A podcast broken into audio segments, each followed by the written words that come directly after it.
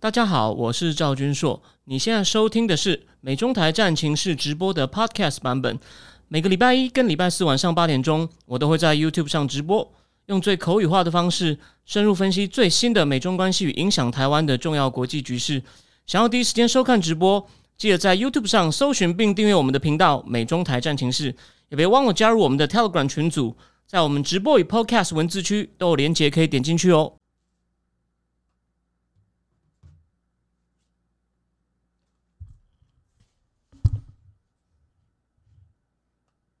喂喂喂，好的，那个各位美中台战情室的观众朋友，大家好，欢迎来到第两百一十四集哦。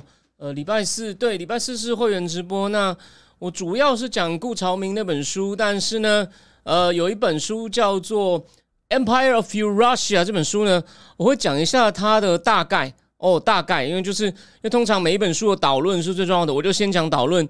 然后剩下部分呢，两个礼拜后呢会再补一部分，好吗？所以呢，那个八月就一炮双一炮双响，OK。好，那我们今天呢来讲三个话题，但不好意思哦，那个我我今天呢就说会比较类似接近半聊天的方式，但你放心，该有内容还是有。可是呢，呃，我因为呃有些事情就说那个我昨我今天。呃，蛮多时间在家里昏睡的哦。那那所以呢，那个但我该准备的题目呢都有准备，只是只是我今天我工作上呢，呃，我白天的工作上呢有一些好消息跟突破，我忽然觉得比较放松的感觉，就就睡得比较久。我白天出去呢，我去谈一件事情啊，那件事呢我就不多讲了。但是呢，是去跟高人请益哦，是最近刚上新闻的高人，哎，我就讲到这里好吗？哦。那个，反正他刚上新闻，你有看，你有在看我脸书的，你就懂。好，那我们就继续继续来讲。呃，那个，我我应该这个有声音吧？不要吓我，因为因为有人回说他写说有声音，我想有声音不需要去讲，我怕你是不是打错。好，那我们呢，先来讲第一个话题哦。其实第一个话题它本身不复杂，好像也不应该是我们这种专门谈国际政经大事的事情来讲，呃，就是这个北京这个涿州的水灾。但是呢，我今天第一个题目的前半段，我们讲一下这个灾情哦所吐露出来的问题，还有它跟接下来中共的政经发生什么关系。再来，我要再多花点时间，我们外挂我开一个。我只是引用其他人的说法，因为重点，我相信这个东西话题虽然看起来很轻松，你可以自己去看哦。我们来讲一下《刀郎》那个《罗刹海市》这首歌哦，它的 implication 哦，它本身我就不多做哦，不多做讨论哦。这个妙喽，这时候会有这样的一首歌哦，疯传全球，全球加起来各点阅率到一百七十亿次，这个其实很不寻常哦，各位。你那所以呢，我们我们第一阶段先讲这两个，然后第二阶段呢？呃，再来，Mike Gallagher 哦，那个美国这个美国中共战略竞争委员会呢，越来越有牙齿了。他一开始的听证引起很多注意，不过呢，他大概在后来，他大概在四三四月呢，哦，比较他三月开第一场演唱会，不不，演唱会听证会嘛。那时候我人在日本，哦，我在日本白天出去玩，我在京都坐公车，我都还边在听，你就知道对我来说，因为我非常重视这件事情，害我的出游计划被影响，但我是蛮开心的。他四五六月有点消沉，哎，现在开炮，这个这一炮响了，他今所以 Mike Gallagher 最近在干嘛？我会告诉你大概哦。然后我今天本来答应思想坦克要写，要把它写成文字，但你看我都我今天拖稿，谢谢总编，就是我说好哦，就让我拖一天稿，你就知道我今天因为我白白天去跟一个高人请一晚一件事情之后呢，我晚下午处理工作，看到工作上有些好消息，我们去东京呢会有很重要的会谈要谈，九月的时候，所以到时候。我可能会有，我可能会在那边多留几天，所以有几次的直播会在东京哦。这个先跟大家讲一下。那最后第三个话题，它也许没有那么热门，不不不对到任何时事，但我觉得我今天不是要讲这个不对称战争的内涵哦，因为目前我知道我板上，我记得我印象中，我我板上的人，我觉得大概比例大概七成是反对的哦，或者说呃有有有大概七成是觉得不能不能光压不对称战争。我知道 Mula 也是。那我自己觉得是不对称战争的某些因素可以融进来。不过呢，风传媒出了一篇，算很多人对那个记者的评价不高。可是呢，我认为他这次真的有讲到一些东西，而且当然他所讲到的一些细节哦，也有行内高手提醒我说，他细节不能尽信，但是可以讨论一下吧，我觉得很有趣。他讲这个不对称战争如何被各历任的总长哦接从接受到不接受，现在呢，他说蔡英文的一些人士呢又把又拉拔了一些比较能接受的哦国军最高层将领，哎，所以呢，我就我说昨天讨提醒我这个。这位记者可能有些问题的这位业内人士，他也同意那篇报道的大方向是对的，因为我其他地方也都读到这些东西啊。但我觉得很有趣，我来讨论一下它的细节。虽然我没有能力完全判定真伪，好吗？哦，呃，Zack 王问我说，中国菲律宾的冲突好像就是他的海警喷水嘛？那今天菲律宾招中国大使抗议，但是不好意思，我今天就说我我就这样，今天压力。卸掉有点那个松懈，我只看了标题，细节我还没看，所以拍谁？我我看能不能改用写的好不好？我明天我明天有空，我先写完这个。我今天直播第二个主题我写成文字稿给四将坦克之后呢，我再补一下菲律宾的事情。我今天本来想讲菲律宾，就是因为不小心睡着了，所以呢，那个 Mike Gallagher 的我因为本来就是今天要交稿，我昨天已经把资料读了不少，好吗？哦，不好意思，不好意思，Zack 王，但你这个是好问题，我还怕有人问，干真的有人问了，我没有准备好，我没有办法讲哦。OK。好，我们先讲第一个话题哦。这个涿州，这个涿州哦，它其实地势没有特别低，它的海拔大概三十几公里哦，比什么大兴机场啊什么都都高。那简单来说，它会淹成这样，大家也知道了嘛。这绝对不是只是台风的问题哦。那它淹是因为好像有人人为的让让让水在那边泄洪。那其实这个非常的恶质。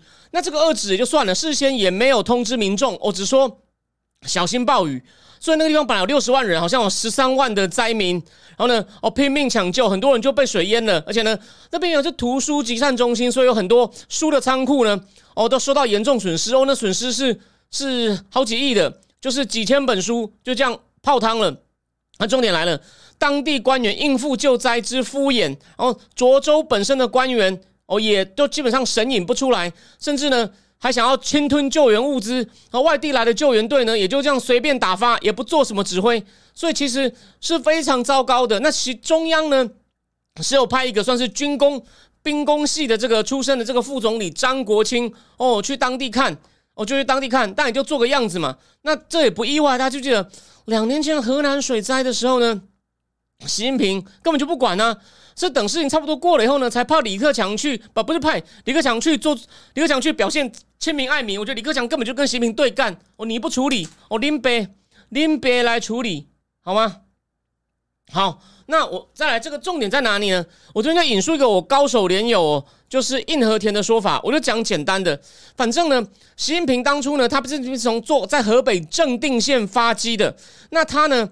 好像有人干，他是其实迷信风水哦。反正他认为这个他的这个中这个中共的运啊龙脉啊要西西进东出哦。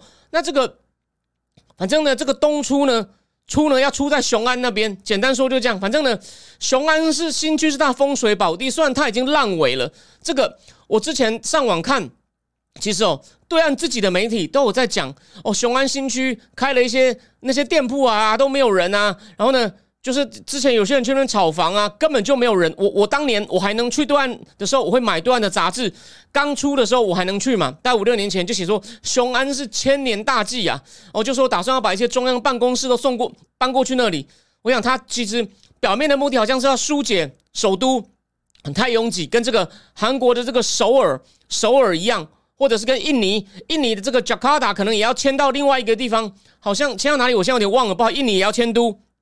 可是雄安根本就是习近平哦，那个细的风水的我不是那么懂，我就不多讲。但是反正雄安是他风水宝地，雄安的位置其实在这个涿州的下面，它就是这次哦，涿雄安比较像在在那个什么在下游，涿州比较像在中游，然后呢北京北京在上游，所以他为了不让，然后呢其实北京它那个。然后还有呢，北京以前最低的地方啊，叫做什么白洋淀那边呢？那边已经建了很多城，建很多新城，所以他也不敢淹那边，就选了一个刚好在中游，哦，人口又没有那么多，这个涿州，哦，就这样冷不防就半夜类似这样子溃堤啊，把这个甚至据说有武警去偷偷把这个堤给炸了，我让他这样去淹水，让人民这样流离失所。然后事后呢，地方官员基本上全部神隐，对于这个还想侵吞物资，哦，对于外地来救援队呢，也都。不闻不问，让外地的救援队自生自灭，这其实哦是非常糟糕的哦。谢谢谢谢那个 Alpha Working 队迁到加里曼丹岛，加里曼丹岛。哦，命影师林谦老师说东北更惨的更更少人报道，好谢谢，我真的不太确定。对，所以呢，现在问题来了，你有没有想过？就我觉得这件事本身哦。我们就是我们，其实大致上也知道，而且呢，最最另外补充一点，据说中共的北戴河会议还要继续哦。为什么呢？因为哦，习近平的爱将那个土包子哦，就是虽然现在已经歪掉，不太看的和平，和平都说蔡奇这个程度完全不行。以前习近平不是成立一个国家安全委员会哦，蔡奇是第一任的，好像是副秘书长，蔡奇就每天在里面练字，哎，什么也不懂。哦，你一开始忘了搞这个低端人口强拆，驱逐低端人口的蔡奇。已经在北戴河接见了五十七个专家哦，所以呢，感觉像这是北戴河会议的这个开始。那当然，北戴河会议众说纷纭，有说到底它的功能是什么？哦，基本上呢，就是他们为了避暑嘛，最高层的官员，重点是以前呢老干部也会去，所以有点像是共产党的新旧哦，等于这种等于是一种，算是跟革老老干部，也许有就也就反正就是更正苗红的人呢，哦，高官哦，家人一起在那边。一边开会哦，一边度假，而且呢，就是让老人也有发言权，所以呢，他们都要见一些老干部，因为是编以度假之名。可是呢，习近平越来越专权嘛，所以老干部能发出的声音据说很有限。当然，也有人更激进质疑说，到底有没有北戴河会议这件事呢？因为它不是一个正式的东西。不过看起来呢，哦，可能可能还是有的。可能还是就说，他们真的会去？真的，它的功能哦，它的它真的有决策权吗？就是他做，他能够达成结论，然后去执行吗？我认为这可能要怀疑。而且呢，就说习近平越来专权，他他的这个效果功效呢，就就集思广益哦，讨论方向，接纳已经退下来的共产党老干部的意见就越来越差了。可是呢，蔡奇去了，我蔡奇就他会见一些平常不属于现任政政，就他不是只是官员的开会，他会。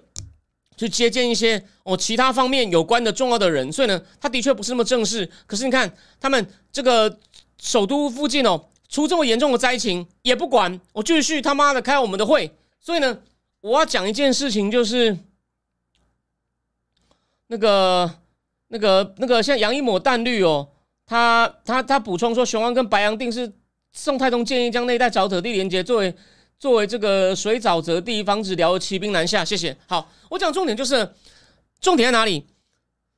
这次中共的人民都看得很清楚，在经济已经很不好的时候呢，他们也知道这件事有鬼。虽然表面上他们的消息哦可能不出来，但是呢还有一个媒体人，就南方周末基金会的人就举报说，我们要捐钱，我们要捐东西。当地的书记呢，就是呢不管，真的感觉上就是想要把这个物资吞掉而已。哦，他就直接讲，你们干的是人事吗？哦，然后我们一去呢，就这样子说，没什么灾情啊。然后呢，然后呢，公务其他救灾的人累得要死，你们呢就在这边，就还趁机想剥削人民。所以在我看来哦，各位你不要笑，哦，我我不怕到时候我错了让你笑没有关系。可是呢，我讲了嘛，中共这座火山底下的这个硫磺味道越来越浓了，这个东西在我看来又对中共的合法性。哦，还有人民对他服气的程度，又是一个重大打击。为什么？我举个例，其实哦，这只是个巧合。可是你会发现，两年前哦，河南大水的时候，我就在思想堂写了一篇《河南大水只是中共灾难的开始》。啊那时候呢，习近平又狂打、狂打那个什么滴滴打车、滴滴打车啊，还有什么那个腾讯啊等等的，有没有狂打？还有线上补习，就这样搞没了。恒大，恒大也不管。哦，恒大也不管。对，现在因为林谦老师讲要捐钱的事，有啊，那个网络红人，因为神秘的红人周不雅大大不是写了吗？周不雅大大写说，好像北京他们号召捐钱，底下不几十万人回捐你妹，捐你妈，所以那个周不雅写说，哇，这个北京的这个官员一下子一个晚上多了几万个妹妹，我多了几万匹马，所以啊，你有看到这个民怨就是。他距离就说敢去推翻中共，当然还有很大距离。可是呢，在稳定的推进中，但我事先也没想到这个杜苏芮这样转过去，然后呢，中这样就这样在北方这样造成，而且是人为的灾情。所以这个事先我真的他妈的想不到，但是呢，我有能力去判断这件事情。各位，这是全中国人民都看得非常清楚。从网络上那么多留言，捐你妈，捐你妹，你就知道哦，那个事情。其实很有趣，事情非常的有趣，而且人民会哦更加的不满。虽然另外一方面哦，因为这种蠢华尔街就是鲁西尔香嘛，我这边先岔个话题哦，鲁西尔香嘛一直在批评那些太乐观的华尔街呢。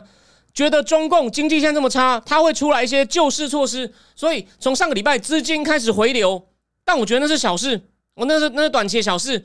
目前看起来呢，中共还是没有什么，就我觉得这只是短期的，他们可能又被骗一次啊，他们那么爱被骗，也不关我们的事哦，反正你们爱被骗就被骗，你们这些人呢，去年一开始就说复苏解封会有行情。大行情就没有就跑掉，现在听到哦，中央好像暗示你我们会出来会有 stimulus 措施。上礼拜外资又在涌入，我来试看你们会不会再骗一次。那当然，他们背后的利益很大，他们会这么一厢情愿对中共还那么，他们把中共当救命仙丹，而选择性的不去看到这些东西。当然，一方面也的确是因为哦，中共能够压压制人民。我说人民虽然不满，但是呢，要距离他哦起来抗议干嘛呢？还还有一段时间，哎，那个这个灾情呢，因为是人为的，所以呢，基本上最严重，而且呢，最最离谱的，也就是涿州，涿州也才六十万人，还好。但是我就说了，它是一种心理上的效应，所以呢，最后，可是呢，可讲到推特，我在往我这边补充一点东西哦，这个这个。其实哦，他们看了半天，说到底推特上他们也推不出来，可能死亡人数涿州到底淹掉多少人哦，这是一个很大的问题。也就是说，消息其实是真的很不透明哦。他们说他们目前呢没有什么可信的这个统计数据，所以呢真的是很多倒霉的冤魂。可是你有发现，这时候我就要讲我们这一段的，我要讲第二件事情，《刀郎》《罗刹海市》这首歌哦，原来《罗刹海市》呢是这个《聊斋》的一个故事哦。讲到这个，我必须要忍不住讲一件事情哦。就蒲松龄是个奇才，这个我在脸书上曾经写过，但追踪我久，我还是忍不住讲一下。就是大概两三百年前，哦，他就是一直科举考不上，本来觉得在家里是个废物，哦，那个年代没有脸书，他就把我听到的鬼故事，反正闲着就闲当废物也不好，来写点东西。他是个经典，跟跟西方那个孟德尔可以说差不多。孟德尔不就是个和尚？张五常说他是个和尚，修道院里面和尚就在。修道院的后面种豆子，哎，后来被遗传学之父。那普，我这样讲好吗？蒲松龄一辈子考试考不好，求你当初考很好的人是谁？Do you know？但是蒲松龄写的《聊斋志异》，我之前最喜欢跟他讲，三百年后还有人在看。你小时候有没有看过？我小时候有没有看过？你看又被刀郎拿来写歌，那首歌细我没有时间讲哦。网络上一堆节目，可是呢，强烈的只是讲说，他就讲说，那是讲一个。有一个人叫马季，帅哥，跑到一个叫罗刹国哦，出去做生意遇到海难，被吹到罗刹国。罗刹国的人都长得很奇怪，可是那边呢以丑为美，为什么呢？哦，那连宰相都长得很丑，强调什么？就是非颠倒。然后呢，还说呢，有一个有一个人哦，他的是个老鸨哦，然后是头驴，然后呢坐在鸡窝里面孵蛋。然后呢，孵出来的鸡呢，也不知道自己是鸡。里面他故意写幼鸟，幼鸟，幼跟鸟就是简体字的鸡。然后呢，他说有一个有一个就是那个叫什么 pimp，就是 pimp 叫什么嫖，不是嫖客，那个叫什么老鸨哦。它里面有个词，什么什么杆子我忘了。有一个 pimp 叫他呢叫做马户，马户其实就是马跟户加起来就是驴。反正重点哦，它里面就讲说，它里面在讲一个是非不明的社会哦，这是重点。对。公公自古好威风，公公自古好威风。然后呢，他呢，那那个墙内的人是说，他在讲这个孵蛋哦，然后呢，孵蛋，然后孵出一些不知道自己是鸡的东西的人，他们是在讽刺刀郎之前参加这个类似中国好声音哦，被那英、刘欢、杨坤还有那个等人排斥，说这是什么音乐啊？这只有农民会听啊。他说刀郎是要报这个仇，哎。我不能说这没有道理，可是最后重点来了，他的歌曲最后一段哦，竟然讲到维根斯坦呢，大哲学家。虽然我也不知道维根斯坦在讲什么，虽然他太常被提到，所以我知道一些维根斯坦的小故事。这也他妈的是个奇葩。维根斯坦家里非常有钱，可他为了要能够很穷苦的专心思考哲学跟语言哲学，大家在思考什么，我完全不懂哦。他竟然，他爸爸，他最后是非常费力的确定，他一毛钱都拿不到，然后一辈子去当老师。然后写出来的东西被认为是个奇才，我德语系的天才。大家到底讲什么？我不知道。可是刀郎哥最后居然讲了维根斯坦，因为呢，维根斯坦好像他的专业是语言哲学，他都在讲说，到底这个是是驴是马？维根斯坦也分不清，是人类共同的问题哦。哦，好，对，一只鸡装成凤凰。哦，我刚刚可能讲太快，我可能讲太快。那个，反正就老鸨了，它里面有个词哦，那个《聊聊斋》里面几百年前的那种口语。可重点来了，他所以你要你要为什么要讲维根斯坦呢？所以你就发现，你觉得他真的只是在报他选秀，被讲是农民的音乐。其他人说，我要是看到他的专辑，不知道是刘欢还是杨坤讲，我直接丢到垃圾桶。其实我十几年前听过他跟谭咏麟唱的歌，我觉得蛮有意思。哈，我先讲一下这首歌哦，你有兴趣听？罗刹海市，刹就刹车的刹，海海上的海，那个室内是。我先第一个，这个我我的我第一个感觉没有人讲到过，它其实是雷鬼的节奏。你仔细听哦，它那个噔噔噔噔，有没有像那个 Bob Marley 或者是那个？Big Mountain 有没有那个啊啦啦啦啦隆啊啦啦啦隆隆你隆隆隆那个那个 Big Mountain 那是十几年前的 Big Mountain 或者 Bob Marley 有点雷鬼，可是呢又的确有那种中国流行乐那种那种调，有那那种悲哀的那种情歌的调。然后呢，他就是唱了这种，他没有很愤怒哦。为什么？我承认国内的人他们不能够唱的太愤怒，因为呢可能会引起当局的忌惮哦。所以他唱的是很酸。他是用一种很高亢的声音在那边酸很多事情。那表面上我在讲《聊斋》，所以你不用怀疑我说这，我就算你就算说谁都知道你不可能纯粹在讲《聊斋》，他也可以解释成我拿《聊斋》讽刺那英、刘欢等人打压我。哎，真的他妈的是这样子吗？虽然这个是真的是很有话题，但我觉得那种事呢。几亿次点阅率差不多了吧？一百七十一次，现在还有英文版是哪里来的？大家想想，中国的软实力只有在墙内有用啊！他有一个世界级的歌手，世界级的电影导演，哦，世界级的体育选手还算有一点啦。彭帅算半个，可是也姚明之后也没有真的很大的。OK，姚明跟之前那个跑步那个是谁？我有点忘了，跑步的名字我忘了。他呢，就这种这种软实力比较偏文化东西呢。哦，如果体育还不算，因为体育它有举国体制。你说这种娱乐、电玩、卡通、漫画，根本它它弱成什么样子，你非常清楚。所以你想想看，这一百七十一是怎么来的？算就这个，他如果在讽刺选秀、选秀歌唱节目在墙内是很受欢迎哦。你说有个几亿次哦，但因为特别红，翻三倍，十五亿、二十一次，我可以接受。现在。上个礼拜还八十一次，我稍微有在注意这话题。到昨天，你看连中天都在讨论，中天就歪楼说他在讽刺美国，讽美你妹啦！对不起，我我也我也要我也要讲一下。哦，对，刘翔，刘翔，对不起，这有些东西我想不起来。所以啊，OK，哦，那个 Andy Benjamin 说这个联合报罗刹海是骂台湾被香港灵异拿去用。OK，谢谢。所以啊，他因为故意写的很隐晦，所以呢，当然你有很多诠释空间。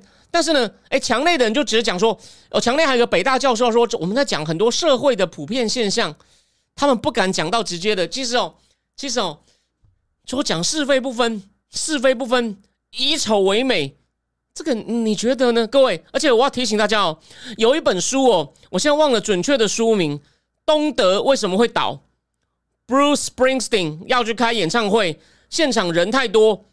只好开放进场哦，年轻人看了全部非常兴奋不已。没多久，整个苏联东欧不不不不就连环了。所以 Bruce Springsteen 那有那有一本书哦，那有一本书哦，我推张铁志有推荐了。OK，我还记得张铁志学长有写推荐信哦。虽然铁志学长写黑掉，不过他昨天有写推特哦。我我认为啦，我不是坦白说，我认识他，虽然他不会听我节目，但从目前被揭露很多事情。在女生这块，我觉得她的情节不严重，但是她真的有很多为了要谋谋取个人的商业经济利益，有一些我站在一个评论家的立场，我不太能同意的事。不过一码归一码，我认为他的 verse 办的不错，当然他的商业模式引起很多争议。不过我想我就直接讲了，我以后看到他大概就很礼貌笑一下了，因为我很多地方我不能同意，所以你看我现在趁机酸他一下。不过呢。他就懂一些音乐的啦，就说你其他地方我也不苟同啊，但是所以他有帮那本书写叫《改变世界的演唱会》，类似这个标题，你有兴趣？可能现在就二十九书店有。所以呢，当然他不能够照搬来类比，可是我跟你讲，从涿州这件事情，大家是看在眼里，又增加了火药，然后呢，社会气氛刀郎会红成这样，每个人唱那歌，表面上哦，我只是这首歌我听起来有点悲哀，然后又有点高亢，所以呢，我唱个爽。哎，我讲《聊斋》，或者是我骂那英，我帮刀郎出口气。哎，有这么简单吗？各位，有没有有没有可有没有那个？呃，有人说我的审审美观，审美观，你是指雪，你是指雪碧啊？你是指雪碧吗？OK，我我我接受，我接受，没有关系。哦，所以重点来了，我要讲重点就是呢，就说这个东西虽然没有对应到，我现在在抓趋势，我在跟你讲，中共快要出一些事的那个趋势，天国近了啊，各位，那个。我就是，我可以告诉你，也许我没有特别的内线消息哦，也许市面上自媒体有很多，每个人有他的专长，我讲的东西可能比较杂。我为什么要讲这么杂？就是我希望能够从各种现象中抓到这个趋势。我现在就告诉你，你现在不要小看他妈的这些事情。对不起，我我脏话又来，因为涿涿州客观来说，他没有我再讲，我总结一下，他没有到他那个地方人还算少，虽然灾情很惨重，就是说他不会带来很多具体物理上的。太大的灾难，除了那边的当事人很惨以外，但他的你不要小看他的 implication，这真的很重要。就是你你在那个强烈生活，你你这两年这样过成这样，你又看到政府这样对人民哦，你你心里一定有数了。就是这个政府不值得拼命，但他们还要一点时间温水煮青蛙。确他们要确定一件事：为什么他们以前我最后回顾一下，为什么以前中国合法金看起来很高？因为以前的确是每年生活有改善，然后呢？我甚至我存一点钱，不管我用收回扣或者女生去从事性工作，我们就讲白了嘛。我也去过对岸住过，那边的性工作之猖獗哦。我相信没有个节目敢讲这么白。我想你应该也知道，所以呢，有些女生靠这个方法或勾结领导哦，男生搞收回扣。我的行业很小，比较少。我大行大公司，我反正听过一些讨论大公司，他们说里面那种记者啊拿钱什么的，其实很普遍。所以那个地方呢，基本上是个一切向前看的地方。那。你从乡下来的人呢，以前奋斗是有些机会的哦。然后呢，不管你用正当或不正当，你买了房，哎，房还会增值。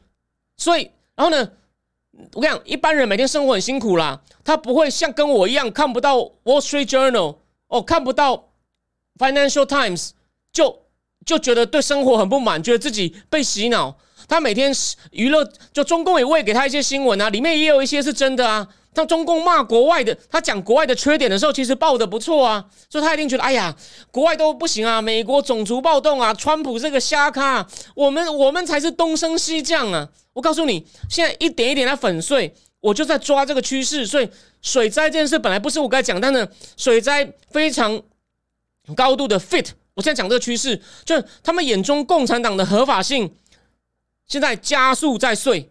哦，真的是习近平干得好啊！真的是，真的是要帮他鼓鼓掌。OK，OK，那个现在聊天室有人 OK，不，M Y L 对于刀郎啊，那个讲了讲出不错的评，他说他只是个经济利己主义者，他只是不爽在中国出不了头，跟毛泽东一样，谴责他很行，但对自己宽容多了。OK，但是我那时候说，他这次呢，从这个题材曲风，他毕竟还蛮有才的，就是。我对啊，像这样的人可能很多啊，但是刀郎就他要靠他的才抓住一个机会，我认为这是他有他厉害的地方。就有时候 social science 里面有个有个观念叫 unintended consequence，我认为他的基本出发点，我觉得他也是对现状不满嘛。然后呢，他一方面报那英的仇，一方面哎，不管怎么样，他可能在家里比较有空，就家里无聊看《聊斋》，看一看就跟他的制作团队说，哎，我有个 idea。又可以报那英的仇，他也感觉到，他可能觉得他自己或周围的人觉得不满嘛，就说了嘛，整个经济在变坏嘛，然后呢，他们看到更有钱的人跑掉嘛，他们跑不掉嘛，You see，所以我我讲重点就是，共产党能带给好生活，这个 miss 已经差不碎的差不多了哦，那当然碎了之后，你什么时候要站起来拼命？大家再等等哦，我认为。我知道很多人现在可能不能同意，又说你说我又老，我再讲一次。去年，当然我有一阵子有有点怀疑我自己，所以我去年忽然出现白纸革命，我也没有想到。但这就是基本人性。当你失去基本的自由、基本的幸福的时候，你会你会起身抗议。哦，虽然中共体制特殊，它比较慢，可是你看，它的我们再回顾一下，去年白纸革命完后解放后还有烟花革命，有没有？他们都是靠一些很隐晦的方式在试探。现在呢，是用一首歌表达不满哦，表达不满。那慢慢来，就跟古时候一样嘛，不是？对蒙古人啊，吃月饼 里面藏东西，杀鞑子等等，你要靠一些口耳相传，或以前更早，好像是《左传》里面讲的，他们是人民不敢讲话，然后呢，用用用用用眼睛，用眼睛打暗号。你看历史在重复，有没有？Now，刀郎就是无意间扮了这个角色。我刚刚那位听众的意见，我完全接受，但这不冲突。很多有时候历史上一些革命，就是一些很糟糕的人，他因为不满。哦，但他又够坏，所以无意间弄起来的，这很正常。坏人有时候也会办好事，好人有时候反而在紧要关头呢，令人很失望。这个当然没有先细讲，我跟各位保证，很多很多。OK，YBB 又讲 YT 上很多片，对，现在现在那个那个 OK，当然这个 Elio Germano。我不知道他为什么觉得我的品味差，不无所谓，这不跟我们政治经济无关哦。但私底下你要乱聊，我很欢迎，没关系，这个这个无所谓，小事小事。有人说走完五千步回家马上吃个大汉堡，不会了，我现在不会这样子。OK，痛痛说不能小看他们备战的准备，对。所以为什么我才写了一篇呢？我那个正定智库最后一篇不是要讲备战，然后呢，我本来没有宣传，我昨天宣传一下，发现很多人想看呢。所以这话题很重要。我等一下会讲，我台湾应该也有个备战体制，但这不是我想到的，是赖宜中博士在上礼拜天基金半年研讨会讲到的。好，那我们第一个阶段就先讲到这里，我们先往第二阶段迈进。等我一下，我先去换，我先去换一下标题。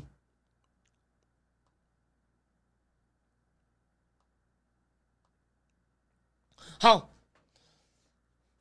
那个 Select Committee on Strategic Competition between U.S. and CCP 哦，不是中国，是 CCP 哦。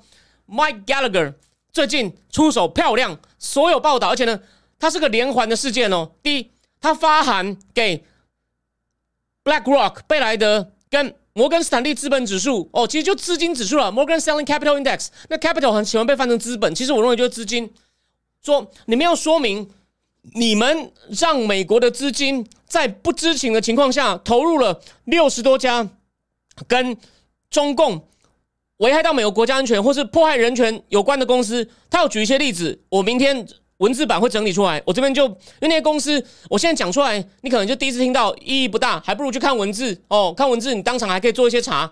他六十几家，那目前呢，摩根摩根斯坦利说，哦，我们还在看这个问题。摩根斯坦利。好像没有没有说要不要回答哦。然后呢，BlackRock 就说：“哦，我们是有其中一些基金啊，是对中国募资。那 Mike Gallagher 他们盯上他的重点是什么呢？第一，就 BlackRock 他募很多资金，然后呢就投进中共有问题的，比如说一些军事有关的公司，哦，跟解放军有关的公司，或者迫害人权、搞监视维吾尔人公司。然后摩根斯坦利他是他的资资金全球新兴市场指数，就是呢，它会调中国在这指数里面中共市场。”权重有多少？中共他如果调高中共的权重，很多美国的基金就根据一个公式自动要提高投入中国资金的比例。所以 Mike Gallagher 就批评说：“你你提高中共股市在这个权指数里面的比例的权重，很多美国资金就自动就加入进去，然后呢，投进去的钱很多就进了一些根本就危害美国国家安全或者是违反我们立国宗旨、破坏人权的公司。你们要说明。”摩根斯坦利目前还没有回答，说我们的 review question。BlackRock 说：“我们只是市场上其中一家哦，我们的确有一档有一些基金有，但我们只是其中一家，你不能这样针对我。但这只是第一招。我想，如果他不提出答案，他说我们要知道情况，然后呢来 inform 我们的 partners，就是我们要根据这个来定政策。为什么？因为拜登政府不是据说还没有瞧好，要出一个投资禁令。对于你看，说这不是单一事件。他说，美国的私募基金投人工智慧，semiconductor。”还有那个量子量子计算的呢？他说要禁止，可是我先讲，我真是有点乱。就我我前年在思想坦克上就写过一篇，我就是引用国会的智库美中经济安全审查委员会的年度报告里面讲到，很多私募基金的钱都投进中共的军火工业等等的，这是个大问题。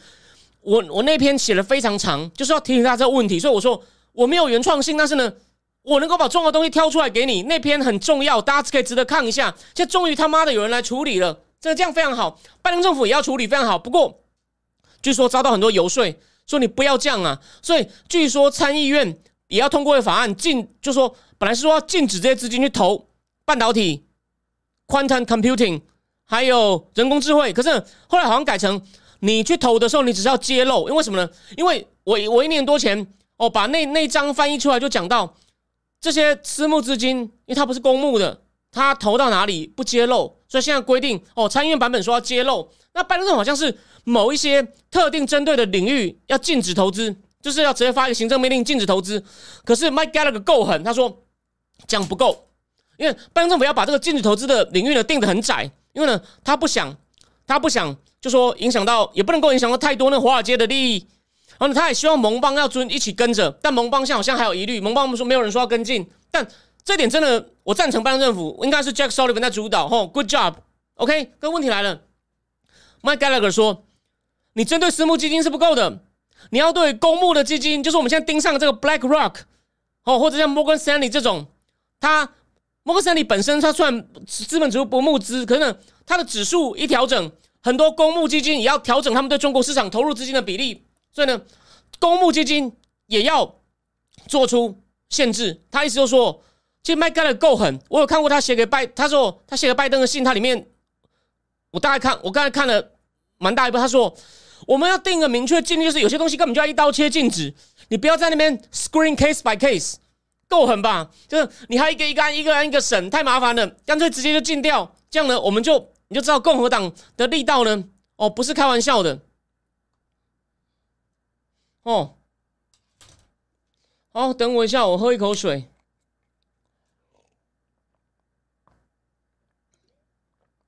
所以，anyway。Anyway，这件事呢，我们要看。如果有趣的是，看起来好像 BlackRock 比较合作，Morgan Stanley 还在打哈哈。我想，如果他提不出满意的答案，就说你们为什么要哦，就说都没有对都没有做好查核，就让美国资金投到那些公司。他如果提不出一个够好的解释，如果只是随便讲一些敷衍的东西，我告诉你，再来就吃船票了。吃船票，你就要去。你就要去那边作证，被当场质问。那那我先跟各位讲哦，虽然这个美中经济安全审查委员会他没有制定法律的权利，可是他在现场问到的东西，Mike Gallagher，你看嘛，他们来的有十几个人，这个委员会大概有二十个人，诶，大概有二十几个人，他们也是其他委员会里面有些也是蛮有影响力的人呐。他们听到以后呢，就可以回到自己的委员会去说，跟现在跟那中共，我们听到一些很不利的讯息，我们要根据这些讯息来制定，我们要重新。提出或制定一个法案，所以其实这个委员会是有，只要他做得好，有很大的影响力。哎，Gallagher 这一刀下的很好，在第一炮不错，可是四五六月沉寂了之后呢，他最近动作很多啊，所以你看他不但发函盯上盯上两个最大的，还跟拜登说，你要对公募基金也要制定投资限制，你也要制定，而且呢，他上个月其实也有针对私募基金去投中共的。有问题的公司，他好像也要盯上他们哦，他也有盯上他们，所以呢，他其实他要做的东西就是金融高科技的金融脱钩。其实我认为这很有意义啊，因为你要让，就说一些中共已经很成熟低阶产品，你要脱钩也影响到美国人哦，你你也影响到美国人，这样其实呢，你也伤不了他多少。那些东西可能在中共内部，他可能迟早也想也想要走，可是呢，这种高科技就中共最想发展的东西呢，你。你不能让它停，但你至少不要自己。他如果你把它当做一个发动机，你不要自己帮他添柴火，帮他添油吧，这这很合理吧？那连拜登政府都有想到，但他做的哦不够狠，切下去也不够狠。Gallagher 就是你不做，我来。我觉得 Gallagher 一定还常跟伯明有在通话，伯明应该都有在看哦。伯明也是。其实伯明有是最最早提出中共有些备战的迹象，然后呢被凯尔巴斯看到，凯尔巴斯说：“哎，我在金融上也看到，所以凯尔巴斯才结合起来讲的不错。可能在其他地方跟余茂春聊天发现了，反正余茂春才请他去哈德逊智库演讲。然后呢，我把那个演讲哦，我省去你这边反复听。虽然你英文可能不错，你自己看连接，我跟你讲，你看我一次不可能记起来，我都看了好几次，我帮你写成一个文章，你随时可以查。所以呢，这绝对有价值的。伯明，伯明也在，伯明还是。死死的盯着中共，当然你要除了预防他开战以外呢，你当然重点你要削弱他最他最想增长的部分呢。所以伯明现在没有官职了，告诉 Gallagher，哦 Gallagher 说，我来帮你砍。所以我们来看看白宫会不会听他的话，还有他再来，如果这两家大头不理他，他敢不敢发传票给他，就叫来骂去？这是呢有两党一致哦。是主席、副主席，副主席就是那个 Illinois 州的民主党众议员 Krishna Morsi 哦，也是个印度裔的。我认为这场戏呢很精彩，大家千万不要错过。有我刚刚讲的那个我的高手连友硬和田也有说这件事呢，说不定是今年的黑天鹅。我跟你讲，其实这些大公司哦，很怕被国会盯上，如果又又被发传票叫去当场被这样修理啊，真的会改变民意的。OK，他也能够不只是改变民意，他也能够对政府形成压力，用你的禁令要设严一点哦，让美国政府知道，原来这些东西两岸的这些有钱人哦，为了自己的利益哦，是如何，他们可能不是故意的，可是如何为了自己，他们想要赚钱，财报好看哦，让少数股东爽，然后呢，就完全不顾美国国家安全哦，资助中共的军事工业，然后让解放军将来可能杀死我们美国战场上战去作战的平民子弟。Think about it，这严不严重？这值不值得骂脏话？好了，我不要骂，大家想一想，好吗？然后米拉对于这个战争问题呢，那个提供了一些蛮有趣的、蛮有趣的观点哦。那个，然后密老师林谦说，昨天做 Uber 是一颗粉，他鼓吹开放中中投，他谈房地产、台湾经济才会好，他才有钱赚。OK，那是一种比较自私的声音啊，某种程度上不能说错啊。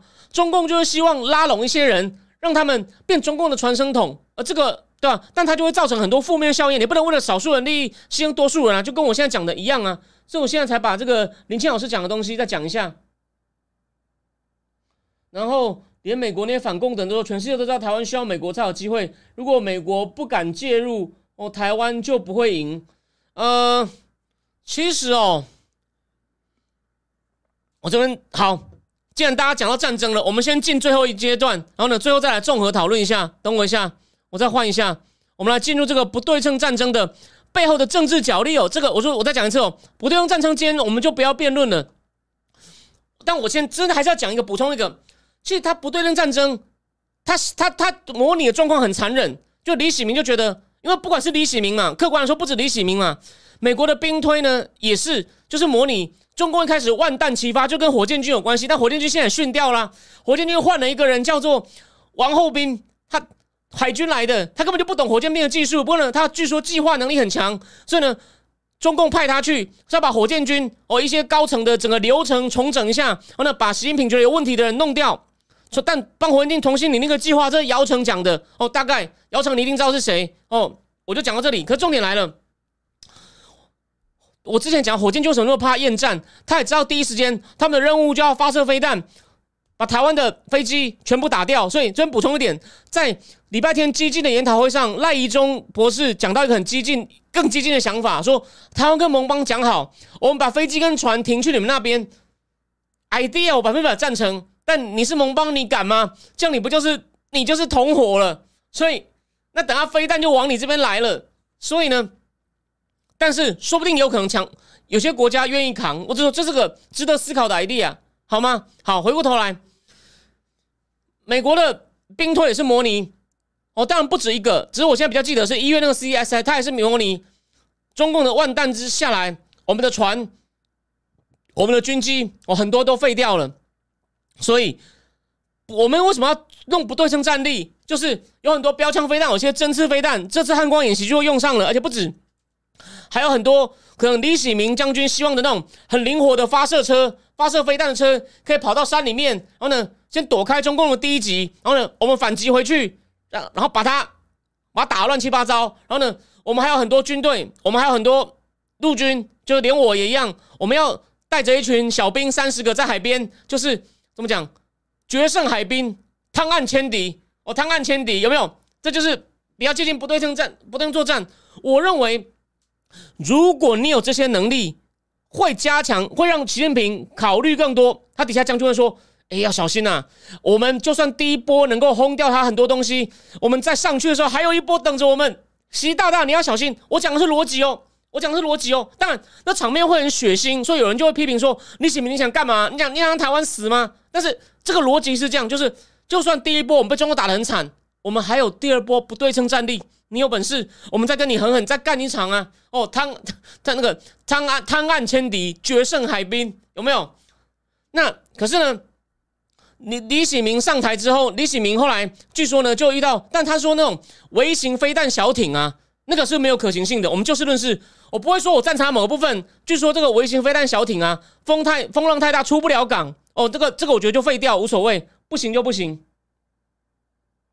哦，不行不行，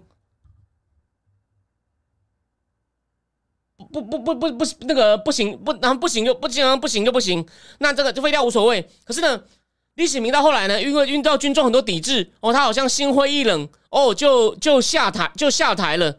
但是呢，哎，其实比较奇妙的是哦，那个蔡英文哦，蔡我们的蔡总统。这个就是说，这个东西有待查证。蔡英文跟沈一鸣说，你要继续这个路线。那就我们今天后部分，我们在讲一些军中的一些高层的政治决策的过程跟一些人事。我知道小沈一鸣大家知道吗？他是家里家境比较不好，但他的仪表谈吐学识，就我们我们我们就摊开来说了。当初在台湾哦，就算空军我说了嘛，技术兵种好一点，空军军就是台湾训练军校的人，通常都家境不好，没有人愿意去那环境。但沈一鸣呢，他好像可以念建中。他不去，因为家境，他就去当飞行员。所以呢，哦，沈一鸣当官也没什么价值，常常会去餐厅，就跟一群小兵一起打饭，就坐在小兵对面说：“你你好不好啊？有什么问题啊？”所以真的很可惜哦。沈一鸣本来要延续，他才当了一年，换上黄曙光哦。再来下一个就比较有争议了哦。这个呢，欢迎高手或者是业内人士就提醒我，杨淑妹讲的可能不对。他说黄曙光上来就直接把这个我刚讲的那个他们觉得不可行的飞弹小艇。这预算直接砍掉。他说：“那黄曙光也是海军嘛？”他说：“李喜明跟黄曙光彻底翻脸。”哎，这个可能就是有点加油添醋哦，因为感觉上李喜明跟黄曙光翻脸，我从来我之前没有看到这个说法。不过黄曙光时代的那个黄曙光时代的那个，反正那个国军后来李喜明下来后，国军高层很反感不对称作战。这个是很确定的，所以我才说那篇的主轴，连提醒我说这个记者写的细节你要小心的。他也说那篇的主轴，那篇的主轴是没有错的哦。然后哦，我继续讲。然后呢，这个啊，那黄曙光完完黄黄黄曙光黄曙光完了以后，然后再来，那我看一下哦。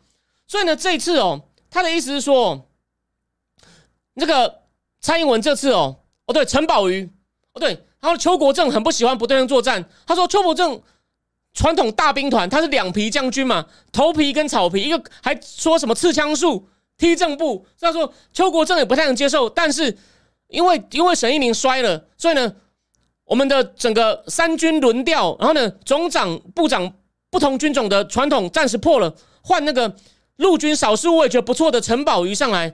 陈宝瑜好像，哎，这个记者讲讲的不知道对不对？他说。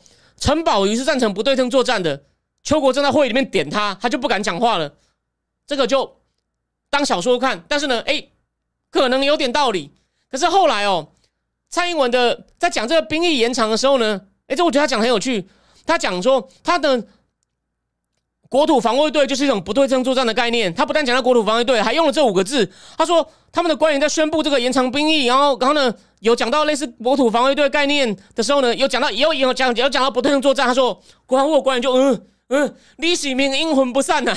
我觉得这真的很精彩。我觉得这个应该是，当然细节是不是完全一致？我觉得这个东西比较不能，因为这是公开场合的东西，所以呢比较不能造假。那至于我说内部会议哦，那个陈宝瑜被邱国正点，这个就就就大家怀疑哦，就先不要尽信。但是呢，邱，但是呢。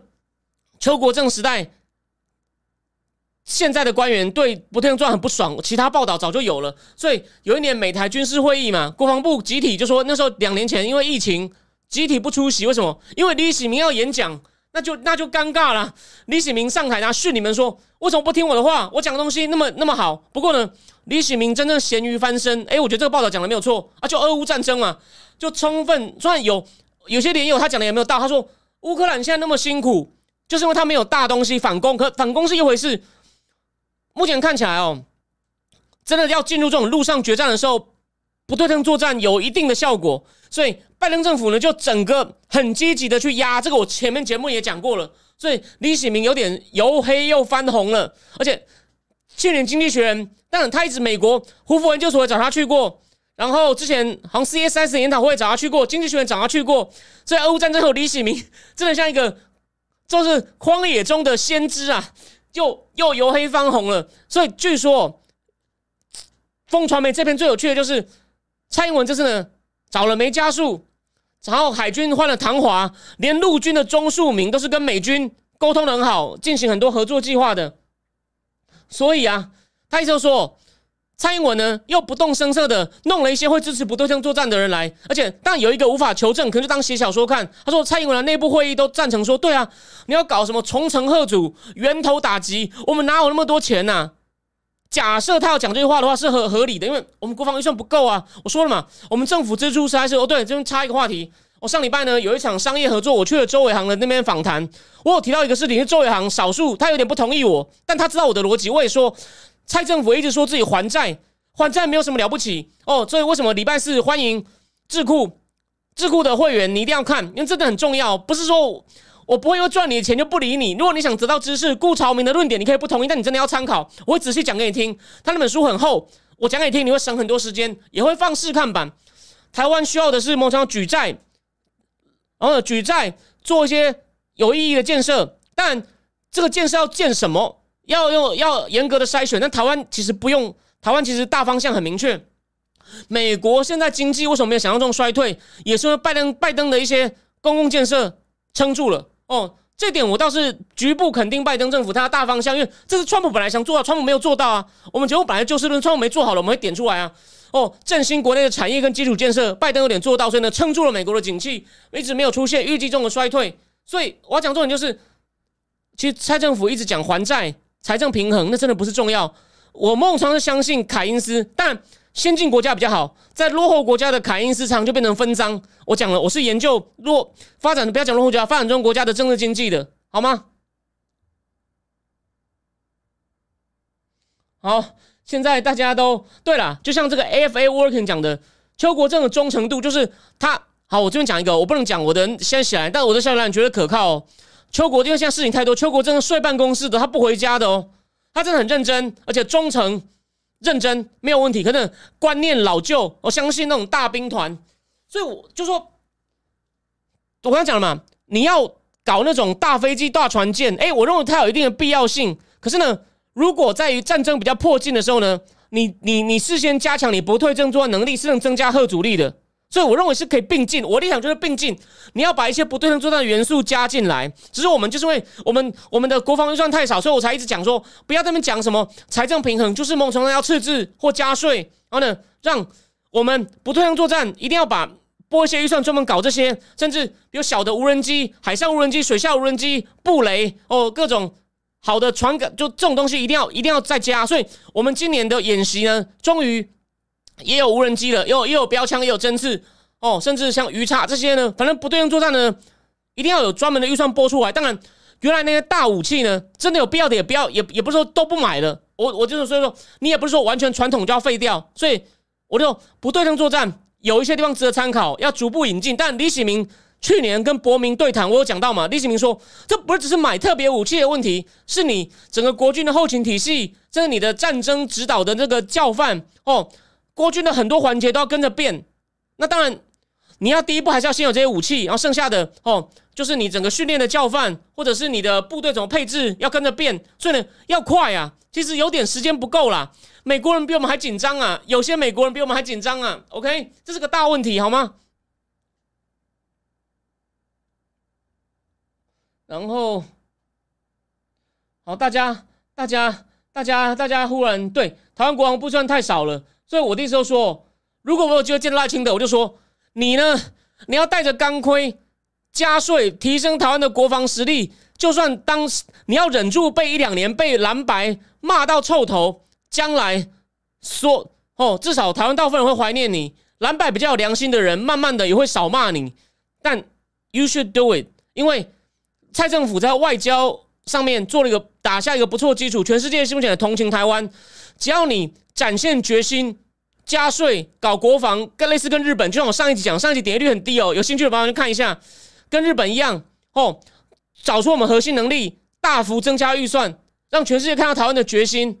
在全世界已经很同情我们中共这个烂样子，我们前面节目也讲过情况下，你甚至就说，不管是你个人或对台湾，都是你会继承蔡英董，会绽放出更更好的光芒。虽然这是个艰苦的挑战，我们是要应战，应战没有什么好开心的哦，就说应应战。但是呢，既然来了，我们就要面对它，好好的让人家觉得我们是终于有点醒来，在 prepare。当然，我我同意一件事情，连我自己都还没去跑步。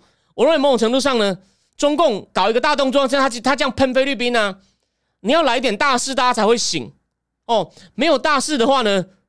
不要说你了，我也一样，我就继续苟且哦，变成只是在研究，而不是我身体力行去准备。我只是多一点时间思考。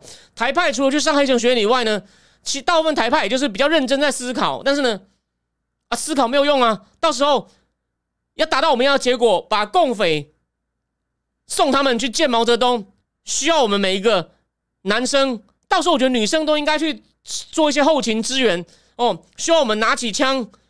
或者是拿起那个去做哦，这边补充一点哦。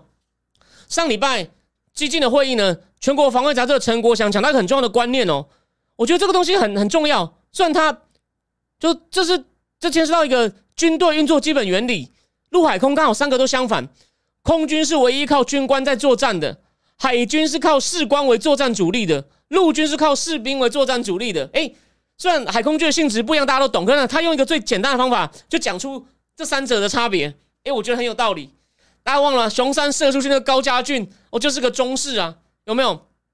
所以呢，那当然这次啊，梅加速主导的汉光演习啊，就演练有那些基础建设被占啊，车站被占啊，有没有？他正在演练那种比较接近实战的战争实况了，而不是他就写那一些具体的场景，而不是只是对面有飞弹飞过来这么 general 的，他就是。所以呢，赖宜中有讲到，台湾也要打造一个战时经济，台湾也要针对我们的基础建设，比如说增加库存、增加防卫力、增加就是增加 resilience，采用现在最流行的词汇，好吗？所以赖宜中说，台湾应该要跟中共一样打造一个战时经济。嗯，我认为这很厉害。所以我觉得赖宜中是目前在台面上呢，哦，针对台湾的处境呢，有最深刻的、最具体的思考的，可能战略深度不一定，可是具体的问题，他真的提出一些具体的解答方向。OK，好，那林知道林清老师说早该全民皆兵了，对啊，台湾就是，但我们需要一点刺激，在没有刺激以前呢，你要推动这些改革哦。你看，连当兵从四个月改到一年，都都遇到这么多人吐槽，我真的是觉得没有道理哦。我完全赞成，但是呢，对啊，我我现在不是讲了吗？就虽然我我也是希望不要打，但是呢，一想到这点倒是我说过了嘛。还好我是军官，我两年内发生战争，我要去，我很高兴我能够贡献心力。虽然我不我不觉得我是个很好的战士，但是我觉得不要置身事外，我绝对不会哦。到时候屁股一滑跑到美国去说大家再见，我在海外帮你们加油，OK。然后那个 Kevin Devon，Kevin Devon，我欠我欠你一个东西。以色列抗议很大，内塔雅胡好像要说了，他的那个司法改变可能要说，要说什么？我们下次再谈。他说，我上个月底，非方部长、非国防部长跟台湾安全合作可能性为零，因为只能做不能说。非国至少跟台湾合作，确保台湾人安全吧？对啊，这种事现在不用讲破啊，你你可以，就是你们可以，拜登政府有一点我赞成，让盟友站起来，看起来开开心心，开开心心，让中共觉得你们好像交情不错。这样交情不错，就有可能谈成事情，这是好事。当然，拜登政府的问题是，他常常谈完以后呢，就没有后续了。我就有点像我们的黄国昌博士说，居住正义今天只是开始，可是没有人气，他就不跟了。哦，我知道我我的听众有些人是他的粉丝，但我就要提醒你，如果他是持续敢追这一题，我就佩服他。所以我的意思是说，你具体在做什么，当然不要讲破啊，就很像中共在备战，其实他也不想被人看出来，但是还是被凯尔巴斯看出来啦。一样的道理啊，OK，所以他不会讲很明的啦，他不会讲很明的，只是当然你常常让中共看到台湾跟虽然台湾跟他们不是正式的盟友，可是大家就这样来来去去，中共就会投鼠忌器，这个原理是不会变的，好吗？哦，历史哥把孩子送到美国，他有小孩喽，太夸张了，太夸张了，然后。对，乌克兰是二零一四克里米亚时候才才才才开始，他被吓到了，就做了很多进步啊。哦，北约也一直在帮他。那现在他的整个武装，他的规格已经几乎是准北约了。所以我不是讲过吗？季新吉就说乌克兰哦，我本来是反对乌克兰加入北约，不过都弄成这样子了，你加入北约只是把它 de facto 变成给他一个法律地位，他行他实际上已经是个北约盟友了。OK，哦，好，那原则上呢？哦，不是不是九点的，不好意思，我今天回去还要写四辆坦克的稿哦，我就先讲到这样。可重点就是呢，我认为像梅家树啊，就蔡英文这次等于最后总结一下，最后我认为，所以说假设杨淑妹那篇可信的话呢？因为我觉得前半段可信，最新的这个大家自己判断哦。他说梅家树、唐华、钟树明这些人呢是比较能够跟邱国正两皮将军对抗的，我觉得这是好事。因为我的立场就是不能完全导向不对称战争，不过融入某些因素，把它把不对战争的某些要素融进我们的国防战略里面，然后呢增加我们的核主力，我是赞成的。现在听起来用了一些观念比较开放的，而且梅家树比较年轻哦。最后再补充一点，其实梅家树可能。他也有他的政治手腕哦，他不是当初处理很多海军的危机，被称为是阿信，而且呢，据说去年裴洛西走了以后，中共做那些事情，梅家树带领一群有点残破的海军海军的船舰呢，哎，成功度过危机，也赢得超常赏识，而且呢，他当了海军总司令以后呢，我有追海军总司令的粉砖，哎，以前的海军总司令粉砖呢，讲很多事情上了以后呢，永远都只拍总司令。所以梅家树可能也知道，这是我的好机会，我要找一个好好的小编，好好呈现我的形象。有，我跟各位保证，梅家树在的时候的海军总司令的网页呢，几乎都是梅家树去了哪里。所以呢，他也觉得这个是很灵活的人，还蛮面面俱到的。哦，他经历也很完整，然后也处理过很多危机，熊山飞弹、海军官兵染疫，还有那个那个浅见国造的弊案等等。所以他的确经验丰富。然后据说现在这个唐华。海军司令唐华哦，做过当过驱逐舰，也当过康定巡防舰，也远洋蹲木过，然后还会拉小提琴，所以呢，就说啊，英文据说也很好，所以呢，听起来是人才。哎，蔡英文留下一个不错的基础，很替他高兴。啊，陆军的钟树明大家说了嘛，他负责很多跟美国合作，所以我认为蔡英文的留下给他赖赖清的一个很好的基础，就看赖富我怎么把握了。但我在讲根本的加税，提醒台湾国防没有大事。你要想办法唤醒台湾人啊！是你要当总统，要不是我逼你的，这是你的责任，好吗？我认为我对他的期望是，你要唤醒台湾人，时不我与，时不我与。然后千勇说：“走路回家写四辆坦克，想不出来就笑这样。没有，这次我资料都已经看完了，我可以写很快哦。我写完以后呢，还要再写正定智库，然后还要把顾宽敏、把讲错顾朝明的书全部读完，所以呢，我每天都很忙，好吗？OK。”